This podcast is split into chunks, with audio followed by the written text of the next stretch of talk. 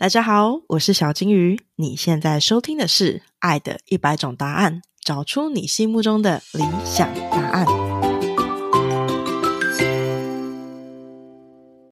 五、四、三、二、一。Action！嗨，大家好，我是小金鱼，欢迎来到《爱的一百种答案》。在这里，我想要透过一百对夫妻的对谈，来了解关系究竟是怎么一回事。这一集是 Reflection，也就是除了我邀请夫妻一起对谈之外，我也会将每一集我有感触的地方写下来，并且独立录制成一集。这一集呢，是我们 Reflection 我们 Podcast。第六集标题是“感情中的神奇魔法”，情绪抛接 fit 夫妻原声带。哇，已经来到第六集了。那在这一集里面呢，我想跟大家聊三件事情。第一件事情是本周读者的一个回信，非常非常的有趣，他不同意了上一集的观点。第二件事情是我的回信。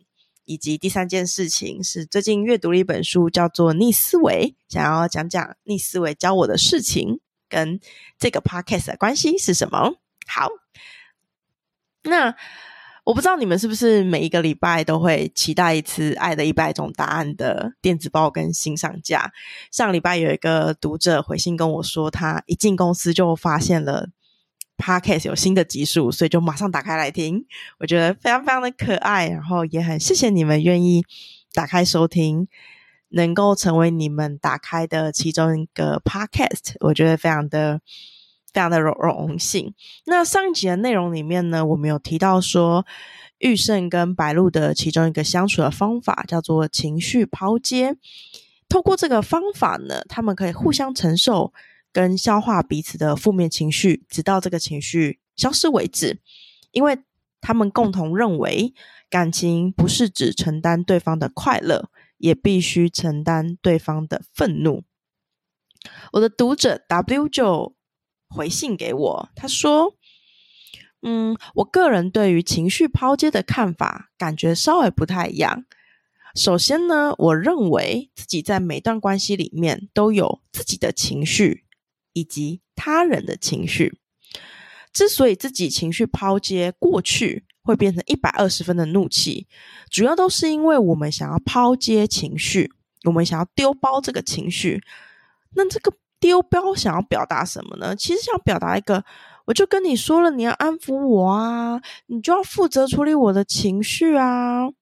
但是别人可能不想接，或者他没有能力接住你的情绪。大部分的人可能都是处于没有能力这件事情，因此他在接受到你丢包的情绪的时候，他就会反弹，这个反弹就变成是一百二十分的炸弹。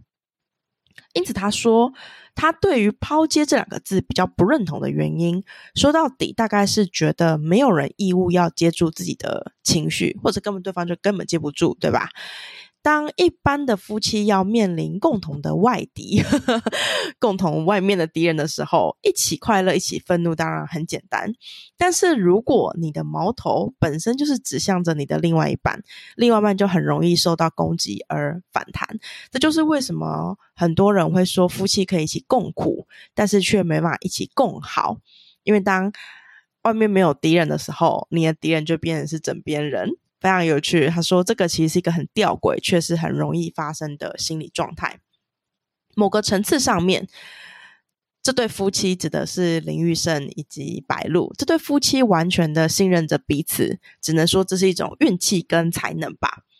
因此，我的结论是，W 所下的结论是，能够这样完全信任彼此的夫妻，以目前的我来看，是一个奇迹哦，magic。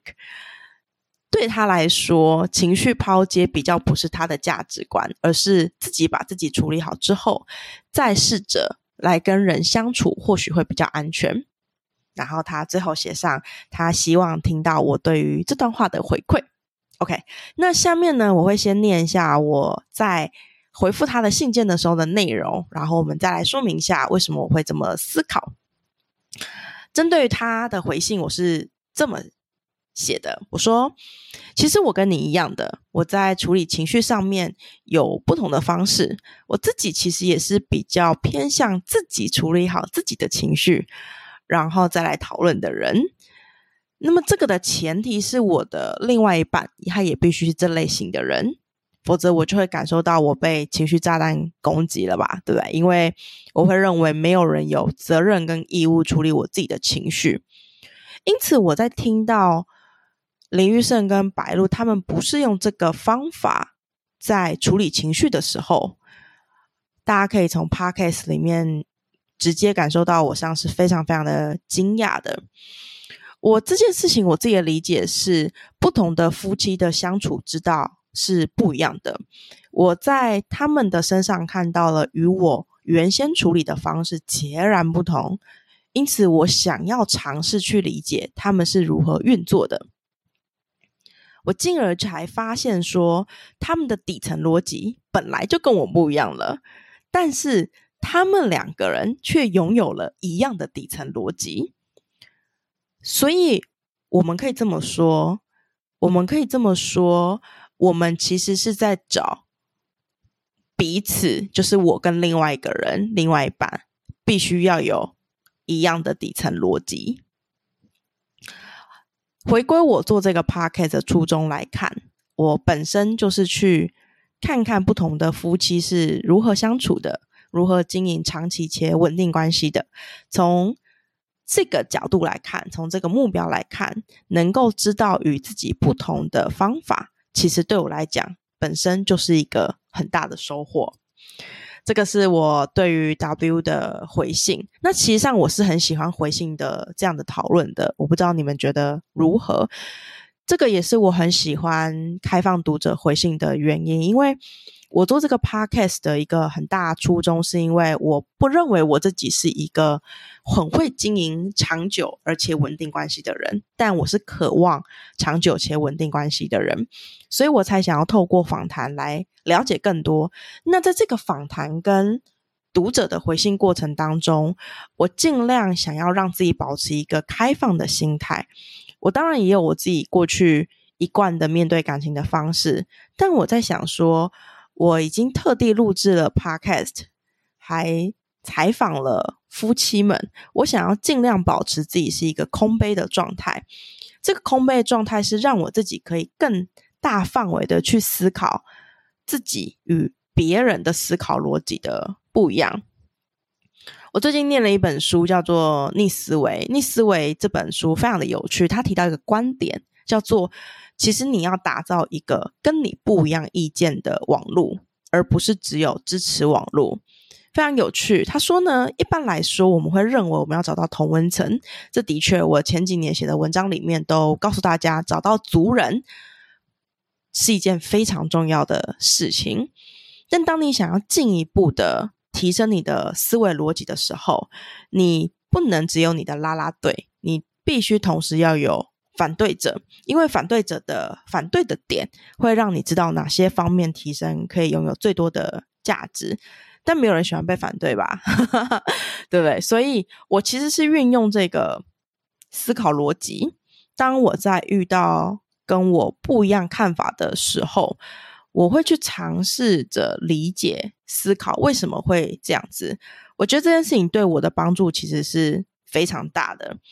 同时，《逆思维》这本书还提到一个关键的点，他说：“你要拥抱想法有错误的时候的喜悦。”哦，为什么呢？因为他说，当你发现你想法有错误的时候，就代表你发现了新的事物。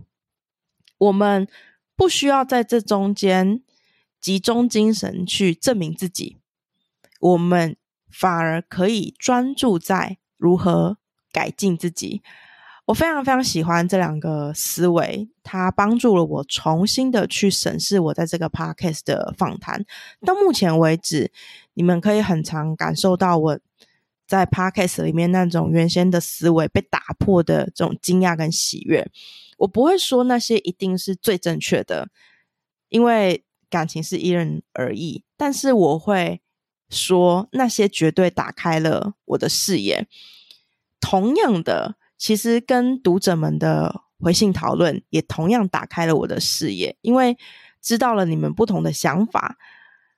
这件事情跟我在访谈中知道了其他对不同夫妻的想法，实际上是同等重要的。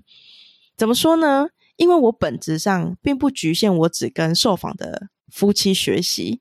事实上，其实以我过往的经验来说，读者们是卧虎藏龙的。我很愿意相信，有你们，有你们，加上受访的夫妻，我的学习之路会非常的有趣，以及收获非常的大。所以，我其实很谢谢 W 愿意回信跟我讨论这个议题，也很开心。有这个机会，可以用比较长的文字、比较长的篇幅来互相做回应。那么下周呢，我们会接续这个话题。OK，上一周的信件实际上是非常多人回信的。下一周我们继续这个话题，我们来聊一聊另外一个读者回复一个问题，说：“哎，那如果状况是对方只抛接了六十分，但是我的感受却是一百分呢？那这个状况？”我们应该要怎么办呢？好，在我下周录制这集节目之前，如果你有你的想法的话，非常欢迎你回信跟我讨论你的想法是什么。好的。那么今天我们的 podcast 就到这里。如果你喜欢我的 podcast，欢迎订阅、留言 Apple Podcast 上面五颗星的评论，也可以到 Facebook 或是 IG 搜寻“小金鱼的人生实验室”，就可以找到我了。节目的资讯栏里面有我的电子报订阅连结，订阅了之后，你就可以回信跟我讨论相关的事情喽。那我们就到这里为止，我们下期再见喽，拜拜。